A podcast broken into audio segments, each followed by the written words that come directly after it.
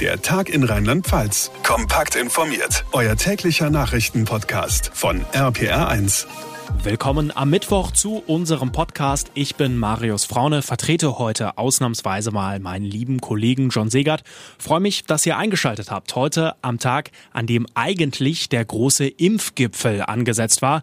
Doch dann kam ja bekanntlich alles anders. Unser Thema heute nach den Thrombosefällen. Wie geht es weiter mit AstraZeneca und dem Impfprogramm? Außerdem nach der Wahlschlappe. Wie geht es weiter bei der rheinland-pfälzischen CDU? Die Fraktion hat sich heute getroffen und es gab erste Personalentscheidungen. Und vielleicht erinnert ihr euch noch, vor paar Wochen, als wir bei bis zu 20 Grad die ersten Sonnenstrahlen genossen haben, jetzt zum offiziellen Frühlingsanfang gibt's in Rheinland-Pfalz Schnee. Wo, wann und wie? Das weiß unser Wetterexperte Dominik Jung.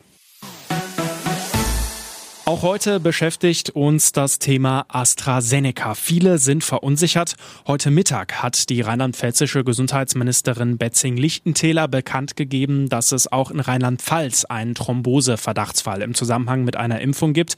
Und zwar in der Region Trier. Eine 47-jährige Frau wird deshalb zurzeit im Krankenhaus behandelt.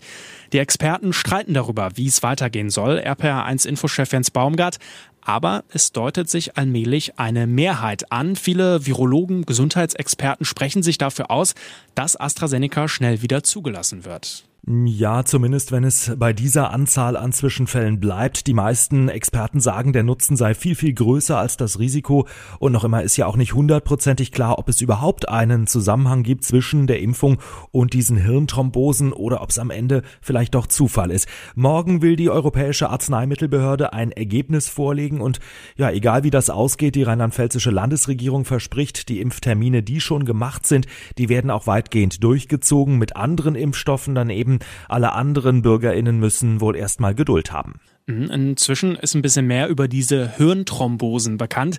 Es trifft ja vor allem Frauen. Hm, genau, junge Frauen so zwischen 20 und 50. Woran das genau liegt, ist noch unklar. Eventuell geht es um Hormone. Vielleicht gibt es auch da wiederum einen Zusammenhang mit der Antibabypille. Hat man gestern hier und da gehört, aber das ist im Moment spekulativ.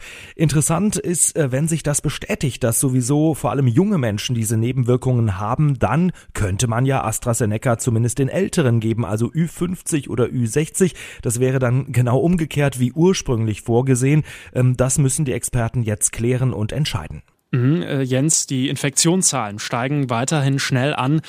Da rollt richtig was auf uns zu, ne? Ja, wir sind in der sogenannten dritten Welle. Das Robert Koch Institut meldet heute Morgen 13.400 Neuinfektionen. Das sind über 4.000 mehr als vor einer Woche. Und ich wundere mich wirklich, äh, dass alle im Moment so ruhig bleiben. Es hieß ja immer, wir müssen schneller impfen, wir brauchen mehr Schnelltests, dann schaffen wir das, äh, auch mit den Lockerungen. Aber in der Praxis funktioniert das eben so nicht. In den Schulen beispielsweise gibt es diese Schnelltests noch nicht überall und die Zahlen explodieren. Ein Jahr geht das jetzt schon mit diesem Lockdown. Hoffentlich kriegen wir das bald in den Griff. Danke, Jens. Die rheinland-pfälzische CDU steht vor einem Scherbenhaufen nach dem schlechtesten Wahlergebnis in der Geschichte. Alle sind sich einig, Christian Baldorf, der Spitzenkandidat, trägt dafür sicherlich nicht die alleinige Schuld. Die Corona-Krise hat alles überlagert. Mit landespolitischen Themen konnte sich die CDU kaum durchsetzen. Und dann gab es ja auch noch negativen Rückenwind durch die sogenannte Maskenaffäre. Heute Vormittag hat die rheinland-pfälzische CDU-Fraktion beraten, wie es weitergehen soll. Das Ergebnis trotz der klaren Wahlniederlage am vergangenen Sonntag bleibt Christian Baldauf Chef der CDU-Fraktion im rheinland-pfälzischen Landtag. Er wurde heute einstimmig wiedergewählt, hieß es, und wolle seine Aufgabe als Oppositionsführer fortsetzen.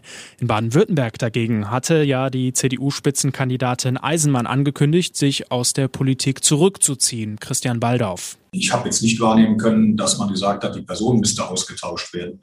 Ich kann das in Baden-Württemberg nicht bewerten, wie es da war. Da habe ich nur mitbekommen, dass man die Fraktionswahl ausgesetzt hat. Ich glaube nicht, dass wir im Moment zumindest, außer dass wir die gleichen Namen haben, in den Landesverbänden vergleichbar sind. Soweit Christian Baldauf, der alte und neue rheinland-pfälzische CDU-Fraktionsvorsitzende. Also zumindest personell bleibt hier erstmal alles so, wie es ist. Ein furchtbarer Fall aus London beherrscht gerade die Schlagzeilen, gerade in den sozialen Medien. Eine junge Frau wird auf dem Nachhauseweg überfallen und später ermordet. Wir haben heute in der RPR1 Guten Morgen Show darüber gesprochen. Vor allem darüber, was wir denn alle tun können, damit sowas nicht passiert und damit sich Frauen besser fühlen auf dem Nachhauseweg. Eine Idee ist das sogenannte Heimwegtelefon. Das wollen wir jetzt nochmal ausführlich vorstellen. Conny Vogt ist die Chefin. Frau Vogt, Zunächst mal dieser Fall in London. Das ist im Prinzip genauso ein Fall, den Sie eigentlich verhindern wollen, ne? Ja, da sind wir natürlich sehr betroffen. Ähm, das, das sind Umstände, die wünscht man wirklich keinem. Und ähm, unsere Gedanken sind auch immer mit der Familie. Mhm, die Zahlen sind da wirklich erschreckend, auch in Deutschland, auch in Rheinland-Pfalz. Wie viele Frauen haben da schon schlimme Erfahrungen gemacht?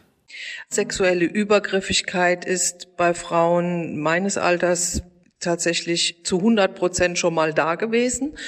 Und dieses Gefühl, das wir Frauen haben, wenn wir im Dunkeln nachts alleine unterwegs sein müssen oder wollen, das möchten wir mit dem Heimwegtelefon einfach nehmen. Ja, denn auf dem Heimweg, gerade wenn es dunkel ist, ist die Gefahr oder auch erstmal die Angst am größten. Was wird Ihnen da so berichtet am Telefon? Da kommt tatsächlich alles vor. Also entweder ist die Straße voll, dann fühlt man sich unwohl, weil man nicht genau weiß, wer da so alles unterwegs ist, oder die Straße ist leer, dann fühlt man sich unwohl, weil man nicht so genau weiß, wer um, der, um die nächste Ecke steht. Wenn man am Wald vorbei muss oder durch den Park ähm, muss, dann ist es sehr unangenehm. An der U-Bahn-Haltestelle ist es unangenehm, weil man nicht genau weiß, wer fährt da mit einem U-Bahn. Ist man vielleicht als Frau alleine auch noch in der U-Bahn oder in der S-Bahn im Bus. Das sind alles unangenehme ähm, Effekte.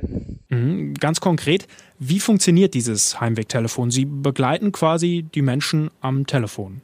Wir klären immer zuerst einmal, ob sie Erstanrufer sind, weil wir dann datenschutzrechtliche Themen haben. Wo sind sie jetzt? Wo gehen sie hin?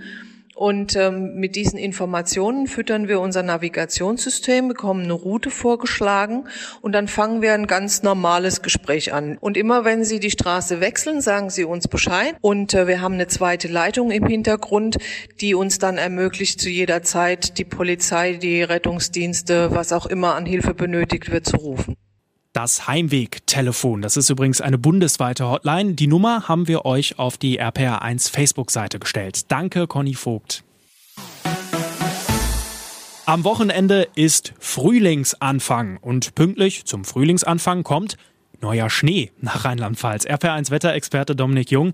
Es wird tatsächlich nochmal richtig weiß.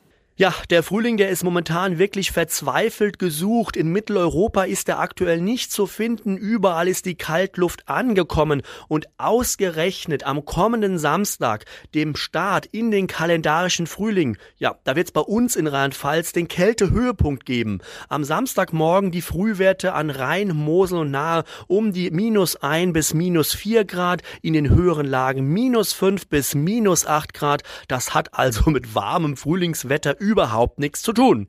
Ja, und morgen sowie am Freitag ziehen immer wieder Schneeschauer über uns hinweg, ganz unten teilweise auch mal Regen oder Schneeregen, aber auch dort kann es besonders am Freitagmorgen mal eine weiße Überraschung geben. Aber auch für alle Frühlingsfreunde habe ich gute Nachrichten mitgebracht. Nächste Woche da dreht der Wind auf Südwest und dann kommen endlich wärmere Luftmassen auch nach Rheinland-Pfalz und das letzte Märzwochenende, das könnte uns dann hier Temperaturen um 15 bis 18 Grad bringen, vielleicht sogar zwischen Mainz und Koblenz Werte bis zu 20 Grad. Und dann wäre zumindest mal die warme Frühlingsluft bei uns angekommen. Danke, Dominik. Und das war's für heute. Das war der Tag in Rheinland-Pfalz. Wenn es euch gefallen hat, freue ich mich, wenn ihr den Podcast abonniert, teilt oder ganz einfach euren Freunden davon erzählt. Morgen ist mein lieber Kollege John Segert dann wieder für euch da. Ich bin Marius Fraune. Bleibt gesund. Der Tag in Rheinland-Pfalz. Auch als Podcast und auf rpr1.de. Jetzt abonnieren.